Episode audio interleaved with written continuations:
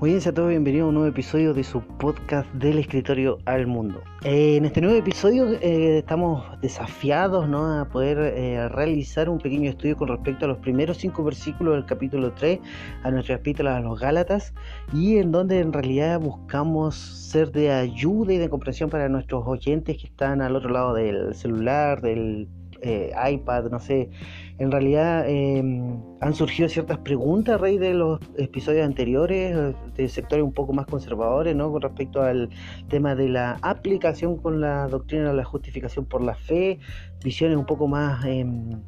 tradicionalista, no tan ortodoxa, pero tradicionalista en realidad, así que en algún momento igual esperamos poder dar respuesta a aquellas preguntas que surgieron y que nos fueron eh, hechas a través de nuestra plataforma en Instagram o en, correo también nos llegaron algunos cuestionamientos con respecto a lo que nosotros, o a lo que yo personalmente postulé con respecto a la doctrina de la justificación por la fe. Pero eh, en este nuevo episodio vamos a tratar los capítulos, oh, perdón, el capítulo 3, sus primeros cinco versículos, los cuales dicen lo siguiente: Oh Gálatas insensatos, ¿qué nos fascinó para no obedecer a la verdad? A vosotros ante cuyos ojos Jesucristo ya fue presentado claramente entre vosotros como crucificados. Esto solo quiero saber de vosotros: ¿recibisteis el Espíritu por las obras de la ley o por el oír con fe? ¿Tan necios sois, habiendo comenzado por el Espíritu, ahora vais a acabar por la carne? Tantas cosas habéis padecido en vano, si es que realmente fue en vano, aquel pues que os suministra el Espíritu y hace maravilla entre vosotros, lo hace por las obras de la ley o por el oír con fe. En realidad estos cinco versículos generan una cierta eh, discrepancia dentro de ciertos sectores evangélicos modernos, sobre todo en nuestra localidad acá en el sur de Chile, en donde yo me encuentro actualmente, y en cierta manera por la forma en la cual muchos, em, ¿cómo decirlo? A ver, sectores más neopentecostales están surgiendo a raíz de de una propuesta más sociológica, ¿no? De qué forma la sociología ha estudiado estos nuevos movimientos neopentecostales en, en nuestro país, no tan específicamente en el sur, pero sí dentro de nuestro país, de que, cuáles fueron las causas de su surgimiento y por qué se han arraigado tan fuerte dentro de nuestra comunidad cristiana actual. Ahora, como obviamente no somos tradicionalistas en este sentido de tachar a todos de herejes ni de blasfemos, sin lugar a dudas somos eh, conservadores en el sentido de resguardar la doctrina de la Biblia y en ese sentido estamos dispuestos también a entrar en un diálogo con los hermanos que están eh, más involucrados dentro del movimiento neopentecostales, ¿no? profético, apostólico, todo lo que usted eh, conoce, coloquialmente se conoce, ¿no? Bueno, yo quería comenzar esto con una manera de introducción en realidad con respecto a este pasaje que hace algún tiempo atrás tuve una conversación muy interesante con un seguidor de Hare Krishna con respecto a este tema de la experiencia espiritual, porque Pablo acá es interesante que en estos primeros cinco versículos Pablo deja, abandona la experiencia personal de él para eh, traer a colación en su argumentación la experiencia eh, comunitaria de los creyentes en Galacia. ¿no? Y a, través de esta experiencia Pablo está tratando de eh, recordarles cuáles fueron sus experiencias espirituales o las manifestaciones espirituales que tuvieron en su comunidad. Así que por lo tanto, a través, a raíz de esto, de esta eh, experiencia espiritual, también eh, creí necesario poder transmitir algún diálogo interesante que tuve con un seguidor de Hare Krishna en, Santiago. En realidad esto fue afuera de la Biblioteca Nacional, por la puerta principal. Em, y bueno, eh, fue interesante esta conversación que yo tuve con él porque en realidad fue de manera nació o surgió del momento en que yo estaba conversando con un vendedor de literatura, aquellos que estén eh, familiarizados con la Biblioteca Nacional en la ciudad de Santiago, ustedes sabrán que mucha gente en tiempo de verano, esto fue en febrero eh, del año pasado, mucha gente se aglomera afuera y algunos vendiendo agua, cualquier tipo de cosa y había un joven que estaba vendiendo literatura con respecto a una literatura eh, de una filosofía más oriental. Eh, bueno, yo me acerqué a él para ver eh, qué era lo que estaba vendiendo, ya que vi que andaba cargando con, unos libros y unos folletos. Y dentro del diálogo que estaba transmitiendo con él, yo le pregunté si él era seguidor de, la filosofía hindú o la filosofía oriental. Y él me decía que no, que en realidad eh, él vendía esos libros porque para él, incluso para él, era difícil de creer que tenía muy buenas ventas dentro del público general que transitaba por ahí, por fuera de la Biblioteca Nacional. Y, pero que en realidad se consideraba más un agnóstico, un ateo que no creía tanto en la vida espiritual. Bueno, en este en este diálogo que yo estaba teniendo con este joven vendedor de literatura ambulante, eh, se acercó un, otro joven, me acuerdo, no me acuerdo el nombre en realidad, pero él era seguidor de la filosofía de Hare Krishna y en medio de esta mm, eh, diálogo que estaba teniendo yo con él, que yo le comentaba en mi época de adolescencia cuando me consideraba un ateo, obviamente un ateo muy básico, no tenía ningún argumento eh, sólido como para defender mi ateísmo en aquella época de adolescencia, la inmadurez intelectual pura, pero estamos conversando en eso y le estaba comentando acerca de mi experiencia con el cristianismo, la manera de pensar de la fe cristiana y de cómo en realidad el cristianismo era una fe razonable y una buena forma de, poder transmitir conocimiento a las personas, que no simplemente era una fe eh, intuitiva, ¿no? una fe introspectiva, que era sino que también era una fe con un contenido de información, que era una fe que podía dar respuestas a preguntas difíciles de la vida humana. Y en este diálogo, bueno, se acerca este joven que era seguidor de Hare Krishna y comenzamos a tener un diálogo muy interesante entre eh, nosotros tres, el grupito que estaba fuera de la Biblioteca Nacional. Y para mí fue bastante eh, interesante saber que este seguidor de Hare Krishna en su juventud y juventud ya adulta, él fue eh, un católico apostólico romano devoto, eh, siendo acólito en medio de las misas y teniendo amplio conocimiento dentro de la fe católica romana. Y una de las cosas que él abogaba de por qué ahora se había convertido al Hare Krishna era a través de las experiencias espirituales verdaderas que él estaba teniendo, no tanto la forma de razonar de la filosofía en sí misma, sino en la forma de experimentar la espiritualidad.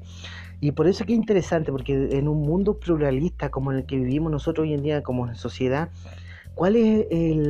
la validez de un argumento espiritual? Porque a raíz del texto que acabamos de leer, Pablo aboga a experiencias espirituales que están teniendo los Gálatas y al mismo tiempo Pablo está diciendo que se recuerden de estas experiencias espirituales o estas manifestaciones espirituales que están aconteciendo en medio de ellos como un argumento válido para la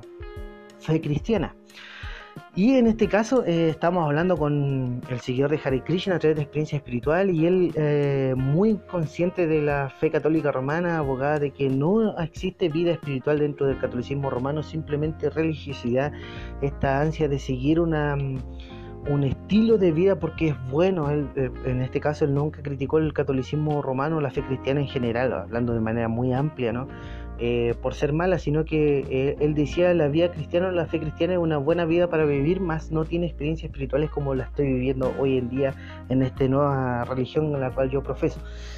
Y bueno, en un diálogo bastante rápido que pudimos tener, hablábamos acerca de las experiencias espirituales, la validez y la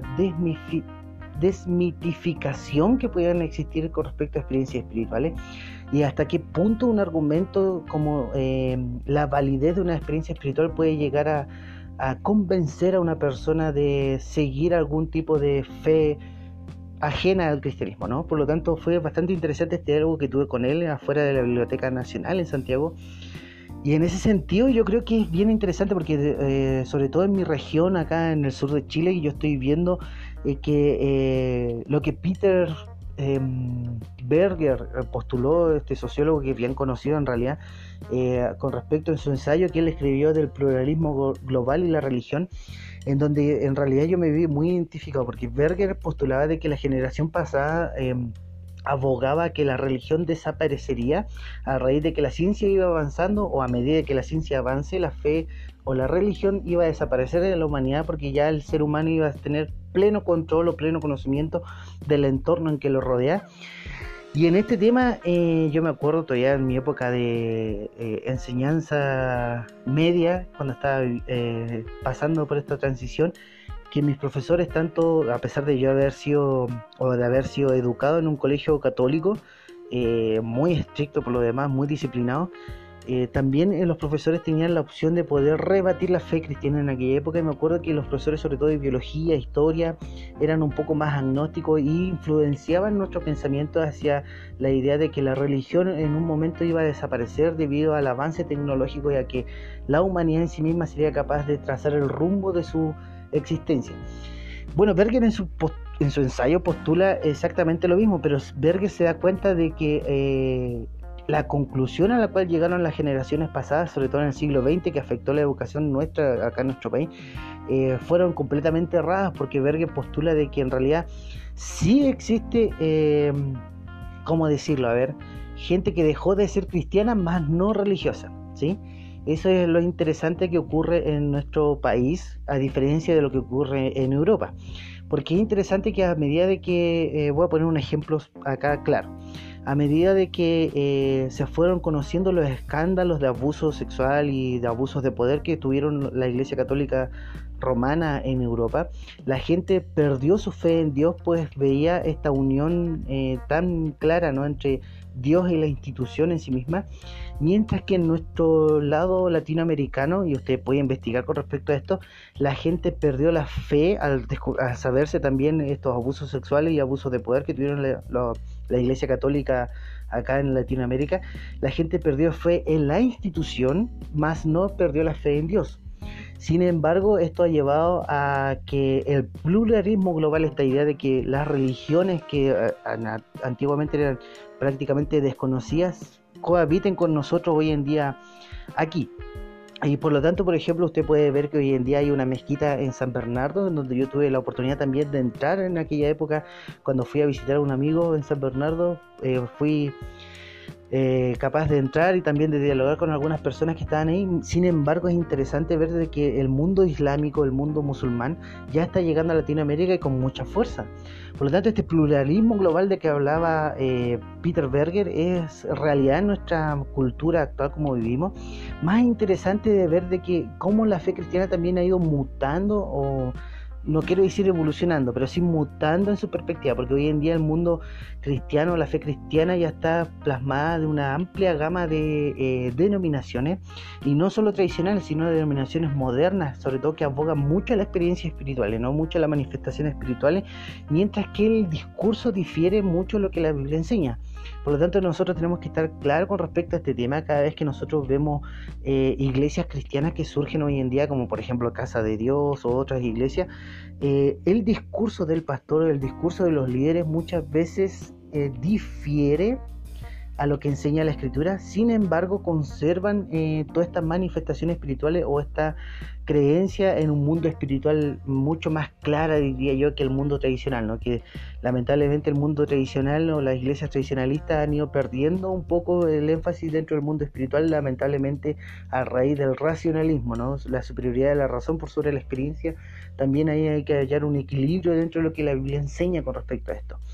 no estoy siendo acá eh, wesleyando en este punto de creer que fe, razón y Biblia tienen que estar al mismo nivel, sino más bien eh, creo que mm, cada vez que una persona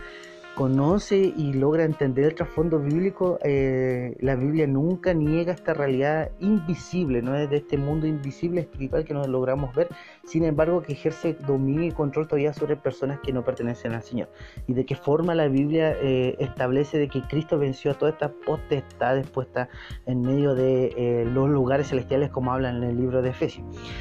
Así que nosotros tenemos que entender estas ideas ¿no? y lograr poder eh, plasmar de qué forma eh, estas nuevas corrientes neopentecostales están abarcando amplio rango eh, geográfico en nuestro país y de qué forma em, su argumento a través de las experiencias espirituales ha tomado fuerza en la o una participación muy grande dentro de su discurso y no tanto el tema de la instrucción bíblica, no, no tanto el tema del conocimiento bíblico. Y por lo tanto es interesante que nosotros pudiéramos también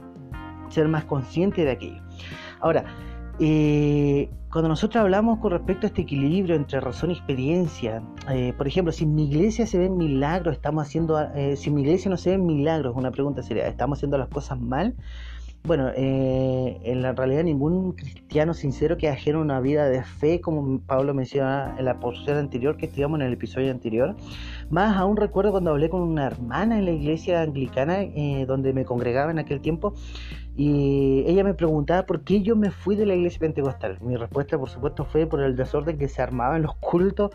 porque no podía estar en una congregación donde no tomaran en serio la palabra de Dios y sí las experiencias espirituales y sí las manifestaciones espirituales, más la Biblia parecía quedar de lado en aquella época y yo eh, estando ingresando en el instituto quería eh, estudiar la Biblia y no hallaba esta, eh, esta respuesta de mi congregación pentecostal, así que me fui a una iglesia anglicana, pero lo que a mí me llamó lo interesante del diálogo con la hermana fue que eh, ella sí animaba a la congregación, que ella era una parte importante del concilio en aquel tiempo, y ella animaba a las manifestaciones espirituales o a que la iglesia busque una manifestación espiritual en medio del culto. Para ella la liturgia anglicana, tal y cual como se conocía, era una liturgia muy pobre en espíritu, en sus palabras de ella, más a mí me pareció una liturgia sumamente fascinante, ¿no? ordenada, muy estructurada, y bueno, son diferentes visiones con respecto al culto cristiano. Pero mm, eh, después, posteriormente, me di cuenta de que ella asistía a las reuniones de Jucum en aquella ciudad, sobre todo acá en el sur de Chile, en donde son más influenciados por un movimiento neopentecostal, más profético, apostólico, eh, como le llaman ellos, más espirituales que racionales cosa que yo no creo que este sea el término adecuado, pero eh, esta es la forma en la cual ella lo definía, ¿no? la forma en que Jocum veía la, la vía de fe. Por lo tanto, también yo eh, quería hablar con ella con respecto a este tema y muchas veces eh, ella era muy firme con su posición, ¿no? Esta búsqueda de que el anglicanismo perdió parte esencial de la vida espiritual es una crítica válida con respecto a las iglesias más tradicionalistas, más la forma en la cual ella quería establecer manifestaciones espirituales o la definición de este concepto de manifestaciones espirituales que ella tenía eran muy erradas con respecto a lo que la Biblia enseña con respecto a estas manifestaciones, ¿no? Con respecto a los dones y los que podemos experimentar porque somos parte de una comunidad de fe que vive una vida de fe de forma espiritual, ¿no? Entonces, muchas veces caemos en diálogo con respecto a esto y en, en discusiones muy grandes. Bueno, más, vea por favor el versículo 1 donde Pablo en este momento ya comienza a argumentar a través de la experiencia de los propios Gálatas y abandona la experiencia suya personal para defender su mensaje y su apostolado. Por favor, vea el versículo 1 y dice, oh Gálatas insensato. Pablo desde el primer versículo de la epístola, como vemos en el capítulo 1, versículo 1, defendió tanto su mensaje y su ministerio apostólico, abogando en primer lugar a su experiencia personal, a la situación ocurrida en Jerusalén y al hecho acontecido en Antioquía. Más aquí vuelca su argumento o su argumentación a la experiencia de los propios Galatas. Estas palabras dirigidas a ellos tienen la intención del apóstol Pablo de que vean la infidelidad para con el Evangelio de Cristo y es más la palabra insensato que Pablo utiliza acá tiene la idea de locura. Por lo tanto, no es raro que continúe diciendo, ¿quién nos fascinó para no obedecer la verdad? En este punto la Reina Valera obviamente utiliza un lenguaje muy antiguo, más la NBI y la NTV lo traducen de una, de una mejor manera, no dándole el sentido al, texto que estamos leyendo. Eh, ellos lo traducen la palabra fascinar por eh, la palabra hechizar, es decir, ¿quién los hechizó para no obedecer la verdad? Porque la palabra que Pablo utiliza aquí eh, tiene la intención de demostrar la idea de un mundo espiritual que estaban ¿cómo decirlo? Mm, estaba dañando la espiritualidad de los Gálatas, ¿no? Habían fuerzas espirituales por detrás que podían estar eh, haciendo que los Gálatas abandonaran la verdad del Evangelio. Bueno, Pablo le pregunta, ¿quién los ha hechizado? Y aunque sea una pregunta retórica, como vimos en la introducción a, a los Gálatas, que eh, aquí es donde se concentra la mayor, la mayor cantidad de preguntas retóricas que Pablo hace en esta epístola, eh, y aunque sea una pregunta retórica, llama la atención dos cosas de esta pregunta. En primer lugar, vea que Pablo utiliza el singular para referirse al hechizo o al mal de ojo, como se puede traducir también, y al culpable de la locura de los Gálatas. Y en segundo lugar, vea por favor que esta palabra tiene la idea de transmitir artes mágicas a la locura de los Gálatas, es decir, que habían eh, eh, poderes espirituales por detrás de su locura, de su fascinación. Así que, por lo tanto, Pablo nos informa aquí que es muy probable que fueran extraviados a partir de poderes espirituales malignos quienes no dejaran contemplar a Jesucristo crucificado. Vea por favor cómo Pablo continúa este versículo. A vosotros ante cuyos ojos Jesucristo fue ya presentado claramente entre vosotros como crucificado. ¿Cómo puede Pablo a raíz de esta declaración que Pablo realiza en este versículo, ¿cómo puede Pablo presentar a Jesucristo crucificado ante la vista de los Gálatas? O, formuló, o formulando mejor la pregunta, ¿cómo pudieron los Gálatas ver a Jesucristo crucificado? Si esta carta fue escrita posterior a la crucifixión y Pablo se convirtió posterior a la resurrección de Jesús, cómo Pablo dice que fueron expuestos a la crucifixión de Cristo. ¿Está Pablo utilizando una hipérbole acá? O es decir, ¿está Pablo exagerando su predicación? ¿Cómo entender este, este pasaje que estamos leyendo? Por favor, vea nuevamente en las palabras a vosotros ante cuyos ojos Jesucristo ya fue presentado claramente entre vosotros como crucificado. Claro que Pablo aquí no tenía una cámara de video del momento exacto en donde Jesucristo fue crucificado y difícilmente tendría un cuadro pintado de Jesús colgando en un madero como parte de su predicación.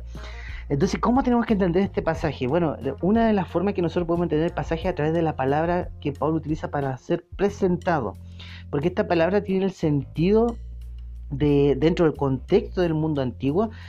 eh, de transmitir las noticias a través de unos carteles públicos que se colgaban en un lugar donde todas las personas pudieran mirar hacia la noticia, ¿no? hacia el cartel. Y por lo tanto Pablo está utilizando esta palabra para demostrar de que él fue pública su predicación y al mismo tiempo fue explicativa su predicación con respecto a la persona de Jesucristo y de su crucifixión en el madero de la cruz, ¿no? Y por lo tanto la palabra que muchos aquí también eh, la interpretan como posiblemente un pintor representando en un cuadro el evento cósmico de la crucifixión, sin lugar a duda no hay evidencia histórica que sea que avale esta interpretación, ¿no? La de un pintor pintando a Jesús crucificado, sino más bien Pablo se refería a presentar a Jesucristo con la idea de eh, hacerlo públicamente a través de un cartel explicativo de la noticia, ¿no? Ahora, Jesús murió por mí, no simplemente para Pablo era una declaración de fe como ocurre en la evangelización moderna, sino más bien tiene que haber tenido una carga teológica y escatológica envuelta en la presentación. Acuérdense que cuando nosotros empezamos la introducción a los Gálatas, dijimos que los Gálatas dentro de la misma carta Pablo eh, nos informa que ellos provienen del paganismo y no del judaísmo. Por lo tanto, ellos no tenían una base escritural como el mundo judío para poder eh, comparar, en, el caso de que usted quiera hacer una paralela acá con los de Berea, para que ellos puedan comparar ah, por qué Pablo llegó a estas conclusiones, sino más bien que Pablo tuvo, ya que los Gálatas o los creyentes de Gálatas de Galacia que venían del paganismo, de religiones místicas, Pablo debió reconstruir toda la teología del Antiguo Testamento para estos creyentes y culminar con el evento cósmico de la crucifixión. De esta forma, cuando Pablo se refiere a presentar a Cristo crucificado, se refiere, o más bien presentarlo ante sus ojos, se refiere a la que no es simplemente una declaración de fe, sino más bien una construcción bíblica del plan divino apuntando hacia el Mesías prometido. Por lo tanto, tenemos que prestar atención a este texto porque Pablo aquí nos está informando de que no es simplemente eh, largar declaraciones de fe a tontas y a locas, sino más bien de que los Gálatas llegaron a ver a través de la predicación y de la explicación y de la exposición que Pablo hizo de Jesucristo a partiendo desde el Antiguo Testamento, lograron ver claramente el plan de salvación de Dios o el plan divino de Dios en la persona de Jesucristo, ¿no? Por lo tanto, vea por favor el versículo 2. Esto solo quiero saber de vosotros. ¿Recibiste el Espíritu por las obras de la ley o por el oír con fe? Sin lugar a duda, la presentación de Pablo con respecto a su mensaje y a su fuerza en la diatriba, ¿no? en esta argumentación, estas preguntas retóricas que Pablo hace. ¿Cómo respondieron los Gálatas frente a esta pregunta? Si su respuesta era por el oír con fe, no tenían excusa para eh, abandonar el mensaje de la predicación de Pablo. Y es claro que a la luz del versículo 5 esta era la respuesta, pues Pablo nos informa en el versículo 5, aquel que os suministra el Espíritu y hace maravilla entre vosotros, algo palpable en medio de la congregación o de la comunidad creyente en Galacia, y más bien, por favor, vea la conexión que hay entre el versículo 2 y el versículo 5, obras de la ley y el oír con fe, en ambos se ve la obra del Espíritu involucrada, mas debe notar que el énfasis de esta sección está en la presentación del Jesucristo crucificado, mensaje por el cual ellos llegaron a ser receptores del Espíritu Santo y aquí en este punto Pablo enfatiza en la gracia de Dios para con los creyentes y no en la regeneración como la doctrina sistemática que aprendemos en el instituto, ¿no? a través de la teología sistemática. Em, en donde obviamente hay discusiones de que si la fe viene antes o el espíritu viene antes, eh, hay una serie de discusiones, pero acá en este punto Pablo está enfatizando en la gracia de Dios para con los Galatas, con la comunidad de creyentes de los Galatas, y el propio apóstol explica con claridad que tanto la justificación y el don del Espíritu Santo se reciben por medio de la fe. Y que no son dones separados, como eh, ocurren hoy en día en congregaciones modernas, ¿no? No se refiere a que primero viene la justificación y como una bendición añadida o en segundo lugar, una segunda bendición, como dicen algunos, el don del Espíritu Santo. Mas Pablo aquí quiere llevarlos a ver su insensatez de abandonar el Evangelio, porque según las obras de la ley, y es su deseo encaminarlos a la sensatez, mire por favor el versículo 3 tan necios sois, o como la NBI lo traduce mejor, tan torpes son, dado que la causa de su insensatez lo hacía caminar en inmadurez espiritual, como sigue el versículo en la forma de pregunta. Habiendo comenzado por el espíritu, ahora vais a acabar por la carne. Y Pablo les recuerda los inicios de su vida cristiana acá a los creyentes en Galacia, su propia experiencia en cuanto a la predicación del Evangelio cuando ellos creyeron al mensaje del crucificado. Más Pablo utiliza una palabra que denota el perfeccionamiento cristiano. Cuando se refiere a acabar por la carne, Pablo se está refiriendo a, o pretenden perfeccionarse por la carne, es decir, la idea de eh, seguir este camino de santidad a través de la carne. Pablo le hace ver esta inmadurez al querer alcanzar la plenitud de la vida cristiana que todos nosotros queremos alcanzar. Ninguno de nosotros, cristianos sinceros, me estoy refiriendo, eh, piensa cada día de qué forma voy a pecar contra Dios, sino de qué forma voy a agradar a Dios hoy en día, ¿no? ¿Cómo puedo agradar a Dios? Y este es el pensamiento que muchas veces nos atormenta porque somos presos obviamente de pecado aún, más buscamos esta forma de santificarnos delante de Dios, ¿no? De que eh, a través de su Espíritu Santo vayamos creciendo en, en santidad delante de Él. Ahora, esta plenitud de vida cristiana mediante la carne que estaban buscando los Gálatas denota el esfuerzo humano que ellos querían atribuirse a sí mismos, ¿no? Y pone obviamente en contraste acá Pablo la obra del Espíritu que denota una dependencia en la obra y en el poder de Dios. Dos caminos diferentes que se contraponen. Aunque parezca raro y interesante, hoy en día siguen existiendo estos dos caminos y muchos cristianos comienzan por el Espíritu siendo salvos por gracia, que son cristianos sinceros y usted puede ver, por ejemplo, eh, muchas veces eh, he escuchado a hermanos criticar al escritor conocido Watchman Nee, obviamente por su eh, visión cristiana del, con respecto a la fe. Pero tenemos que ser sinceros, cuando usted lee libros de Watchman Nee, usted lee libros de un cristiano sincero, que estaba escaso de material eh, bíblico más adecuado, ¿no? Y por lo tanto Watchman Nee trabajó con lo que tenía en mano y con la forma en la cual él podía interpretar el texto bíblico. Más eh, cuando usted lea Watchman Nee, lea, sinceramente lea un cristiano honesto, un cristiano honrado, un cristiano sincero en su fe. Por eso que nosotros hablamos con respecto de al estudiar la Biblia demanda un ejercicio o demanda un esfuerzo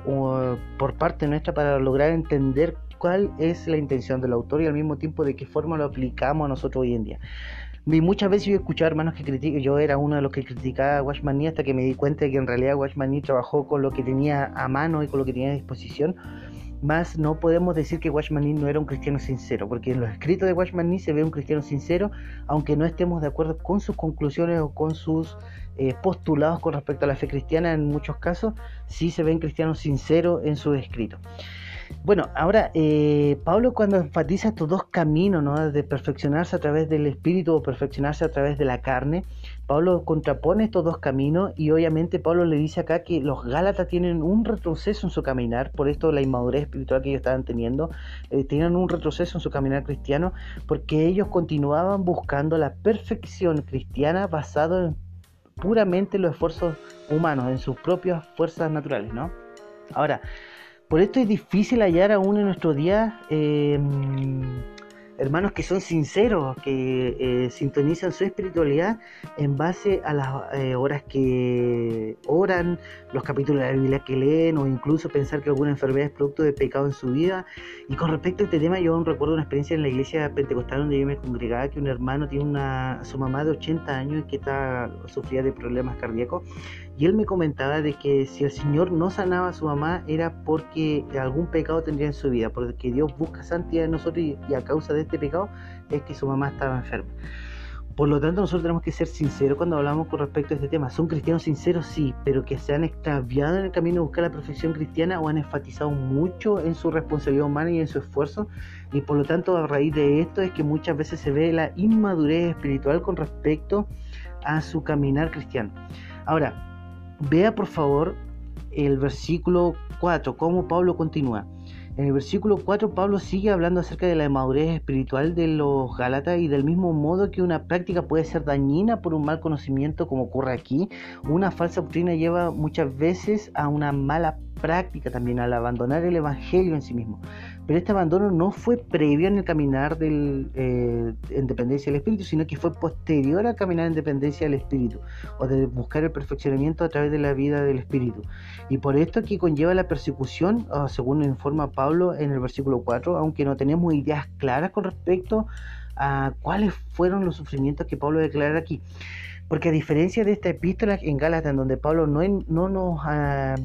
eh, no nos dice con claridad cuáles fueron los sufrimientos que sufrieron los Gálatas,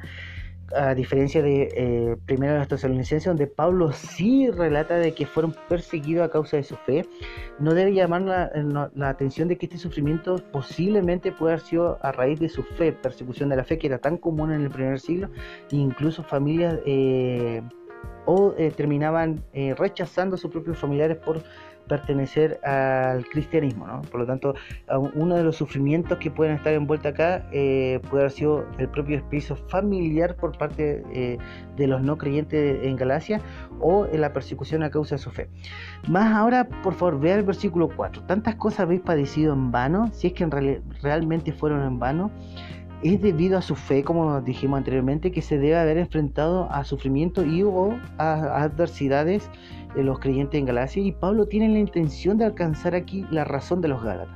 es decir, alcanzar su pensamiento de los Gálatas, que piensen de manera lógica, dado que si ahora van a abandonar el camino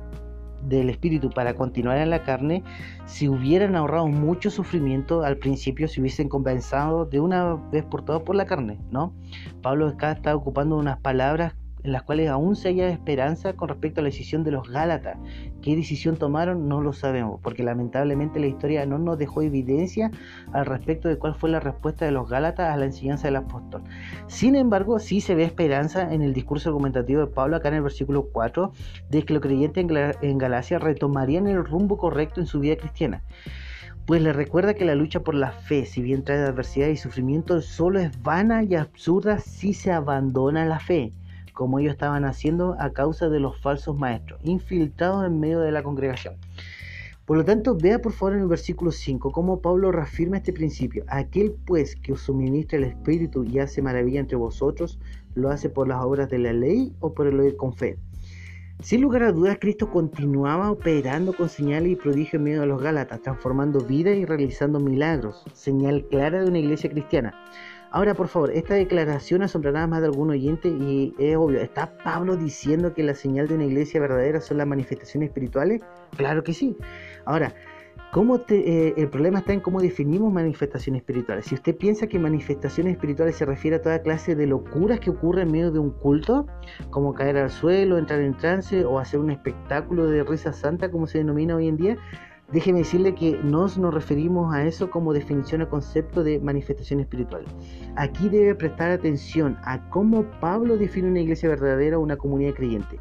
Aunque el debate es obvio, sigue eh, con respecto a la continuidad o discontinuidad de los dones espirituales, y si usted ha escuchado los episodios anteriores sabrá cuál es nuestra posición con respecto a este tema más es necesario saber prestar atención al texto que estamos leyendo, que van desde el versículo 1 al versículo 15 en la gran mayoría de iglesias donde se ven estas clases de manifestaciones eh, espirituales eh, como caer al suelo, ataques de risa o, trance, el centro del mensaje no se encuentra en la persona de Jesús. Es más, son iglesias que invierten en el orden divino de acción, ya que en lugar de ser guiados por el Espíritu a adorar a Cristo, vienen a Cristo y adoran al Espíritu como centro de su adoración. Sin embargo, no estamos diciendo que el Espíritu Santo no es, no es Dios o que es inferior a Cristo, pero sí decimos que dentro de la revelación, y esto es claro a, través del Nuevo Testamento, que la obra del Espíritu Santo es llevarnos a adorar a Cristo como centro de nuestra devoción, como centro de nuestra adoración. Y vea por favor el versículo 2, que es el versículo enfático acá en este pasaje. ¿Quién fue presentado? Jesucristo. Por la fe en quien recibieron el Espíritu Santo Vea por favor ahora el versículo 5. ¿Quién suministró el Espíritu Santo en medio de los creyentes? ¿Moisés o Jesús? ¿Los milagros fueron hechos en nombre de Moisés o fueron hechos en nombre de Jesús? ¿Fue acaso el Espíritu Santo enviado por Moisés o fue enviado por Jesús? Por lo tanto, si una iglesia cristiana puede vivir una vida comunitaria con manifestaciones espirituales, sobre todo cuando el ambiente en que está es hostil, eso es más claro. Y es interesante porque una vez escuché a un pastor presbiteriano hablar con respecto a esto, de que cuando una iglesia está por decirlo, en la frontera de la batalla en medio de un sector que es complicado y que sobre todo eh, está ahí en, la trinchera, en la batalla para la evangelización. Es interesante que el pastor presbiteriano decía, sí, Dios se manifiesta de manera sobrenatural en medio de esas congregaciones, ¿sí? a través de sanidades, de milagros. Sin embargo, eh, y en esto yo estamos de acuerdo, el pastor cristiano y yo, de que eh, es interesante que el, el, mensaje central de estas iglesias en donde las manifestaciones espirituales son más visibles es a Jesucristo y a este crucificado. Y por lo tanto, nuestra forma de ver una iglesia verdadera no es tanto a través de experiencias espirituales o de sanidades o de eh, un montón de cosas que podemos nombrar hoy en día que se ven aquí en mi región y yo espero, eh, eh, creo que se verán con mucho más claridad en el norte de Chile, pero lo que Pablo está diciendo acá es que una iglesia verdadera sí puede tener manifestaciones espirituales claras y visibles y palpables, sin embargo el centro de esa verdadera iglesia es Jesucristo. El mensaje de esa iglesia es Jesucristo y la presentación clara y expositiva es a través de Jesucristo. Por lo tanto, no son simples declaraciones de fe, no son simples declaraciones de fe de decir, ah, nosotros creemos en Jesús que murió por nosotros o Jesús murió por ti, sino lograr reconstruir todo el plan divino a partir del Antiguo Testamento para culminar con el Mesías prometido que fue en la persona de Jesús, ¿no? con las promesas de Dios cumplidas en la persona de Jesús.